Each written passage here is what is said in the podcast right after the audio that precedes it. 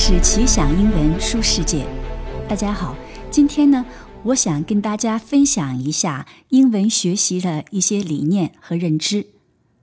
首先，应该清楚，语言仅仅只是交流工具，一个人的能力最终还是在你的思维能力、你的知识面、你的实干执行力这些，这叫战略上藐视他。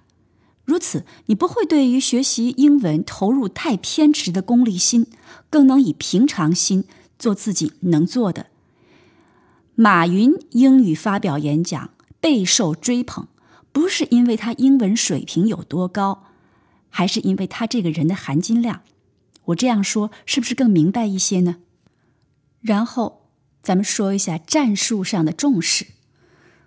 从最开始的字母、词汇、语法基本结构，到后来的一层层考试、考级、通关打怪，再到后来使用语言和人能够电邮往来、起草合同、商议工作、开口解决各种生活场景所需，能追剧、听歌、看戏这样的娱乐，最后能够有志在人文上、信息面上、专业技术上，由另一种语言带给你新的资源，听力。阅读、语法、写作、词汇这些基本的元素会在学习中来回往返、循环着带你上升。语言学习是从不间断的，这就是我们说的终生学习。你得有自己一套学习体系。核心在我看来是能够阅读原文，大量的阅读原文。阅读的原文一定要高出你本身英文水平好几个层次。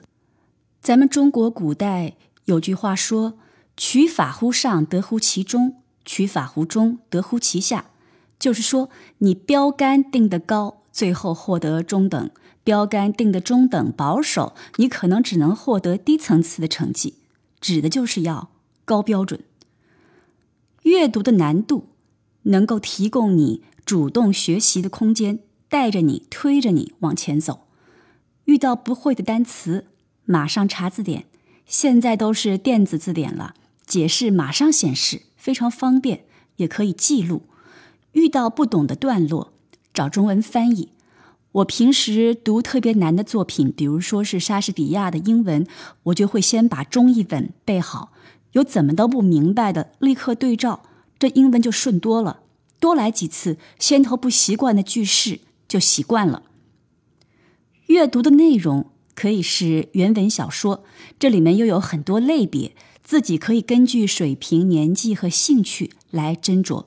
我这里推荐的都是美国青少年们读的书，因为小说有情节推动，有作家天生的语言魅力和美感，你会觉得读起来相对愉悦，而且是完全跳出了中文语境那种描述事物情节的那种常见方法，哪怕是从文学角度。都是很有收获的。读完几本小说，语感上一定会提升好几个层次。然后你可以再回去系统的看一下语法书，会觉得枯燥的语法书翻起来速度快很多哎，因为讲的那些会让人觉得挺有道理的，都是你顺嘴顺眼的。这样定期系统整理一下语法概念还是很有必要。不仅仅是因为考试，以后能够写出严谨的文章。文法一定是基础。除了小说这种虚构性的 fiction 内容，还有非虚构类 non-fiction，比如新闻、杂志这些，因为它具有当下的时代特点，表现当下的语言特点，这方面也不能完全落下。我以为一般高中以后就可以有能力跟一下大媒体出的报道，当然你会觉得困难。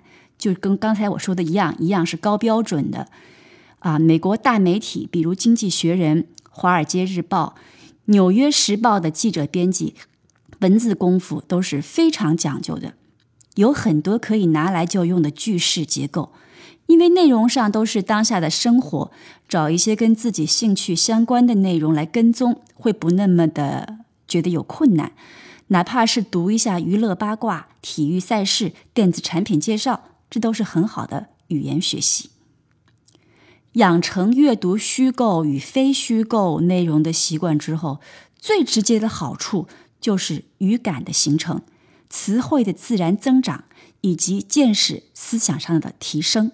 以后你说出话、写出东西来，才是言之有物的。最后来说一下口语这件事情，我希望大家真的不要压力太大。口语可能没有你想的那么重要，而且发音这件事真的有基因影响。有些人就是天生口齿灵敏，模仿能力强。不要因为发音不够标准太痛苦。中式英语就中式英语，印度人、日本人、韩国人口音都比一般中国人重得多。自己努力过了就可以了，能说清楚顺畅，语法使用正确，能让对方明白就很不错了。人的精力时间有限，你得知道重要的是什么。再强调一下，重要的是你这个人的含金量。发音好听呢，就跟长得好看似的，锦上添花，很好很好。但呢，还是需要内在美去撑场。这个内在美。阅读会带给你。补充说一下听力，听力其实是最容易的，多听原文朗读，先对照文稿字幕，以后呢就能脱稿听。一个是要习惯语速，这个靠多听多练。原文、电影、电视剧、演讲都是好手段。再就是阅读能力要足够的强，人家说的东西、用到的句式、词、语法都是你明白的。甚至人家说的内容也是你曾经有过知识储备的，那么了解起来、听起来会相对容易很多。我们这个节目的第一期曾经讲到了我的一些理念，今天再来系统分享一下。深度阅读会让你终生受益，不仅仅在语言上。我这里推荐的书，父母和孩子如果能够一起读更好。哪怕是一起看一张小说改编的电影碟片，这是为父母与孩子提供的深度交流的渠道啊！希望我们今天说的能对大家有所帮助。我们下次见，再见。